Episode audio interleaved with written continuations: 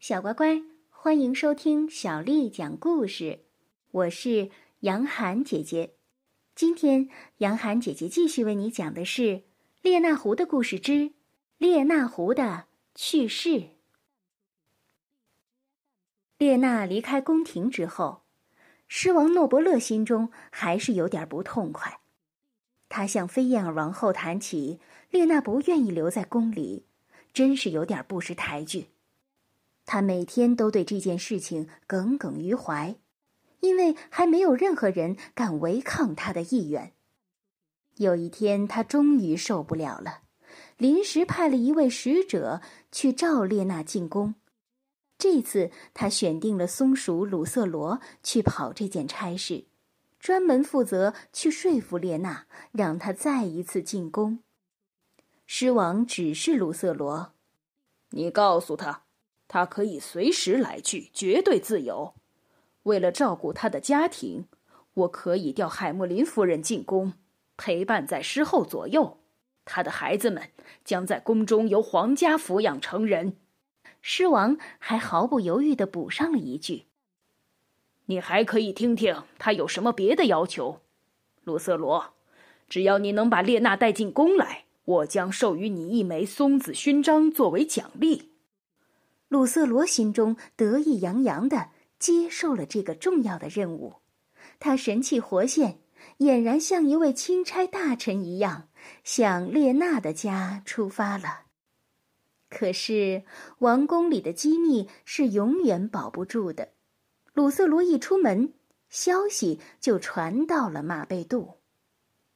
鲁瑟罗来到马贝杜，看见列娜家的大门紧闭着。敲了很久，培尔赛才跑来开了门，迎接他进去。鲁瑟罗谦虚的自报家门：“我是狮王诺伯勒派来的使臣，松鼠鲁瑟罗。我想见见列娜大人。我从狮王那里带来了重要的旨意。”回答他的是培尔赛，小家伙的声音沉着冷静，很有点他父亲列娜的风度。嗯，很抱歉，我父亲不能见您了。你说什么？不能见我？这是什么意思？使臣大人，想让我父亲出来见你，已经是不可能了。这时，又有几个悲痛的声音此起彼伏地说：“不可能了，不可能了，不可能了。”这些声音。是列娜的其他家人发出来的。正当鲁瑟罗不知所措的时候，海默林的声音传了出来：“尊敬的使臣大人，我的丈夫已经死了，他再也无法为狮王效忠了。他的坟墓就在门外，我们可以让培尔赛领你去看一下。”听到这里，鲁瑟罗感到非常失望，因为这次使命没有圆满完成。他垂头丧气的同培尔赛一起走到门外，果然看见一座大理石的墓碑，上面刻着已故者的姓名。这里长眠着的是列娜。上面还刻着几句铭文，词句里充满着海默林和他们的孩子。对亲人的怀念，鲁瑟罗只好很失望和伤感的朝着回宫的路上走去。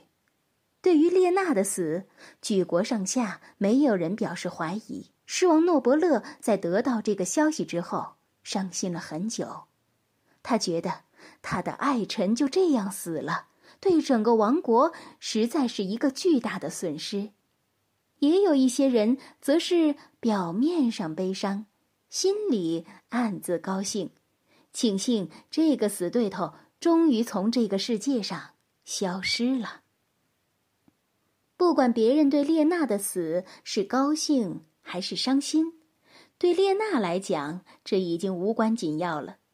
不管她的死是真是假，朝廷中的事从此真正的远离了她，那些他不愿意碰见的事再也不会烦扰他了。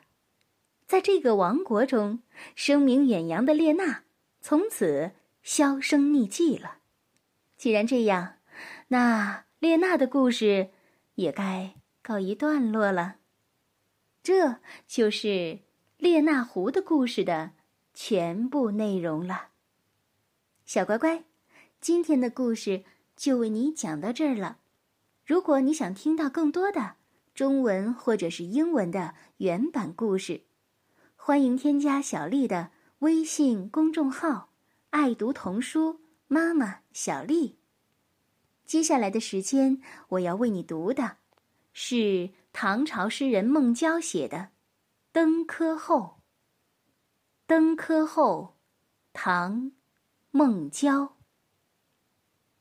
昔日龌龊不足夸，今朝放荡思无涯。春风得意马蹄疾，一日看尽长安花。昔日龌龊不足夸。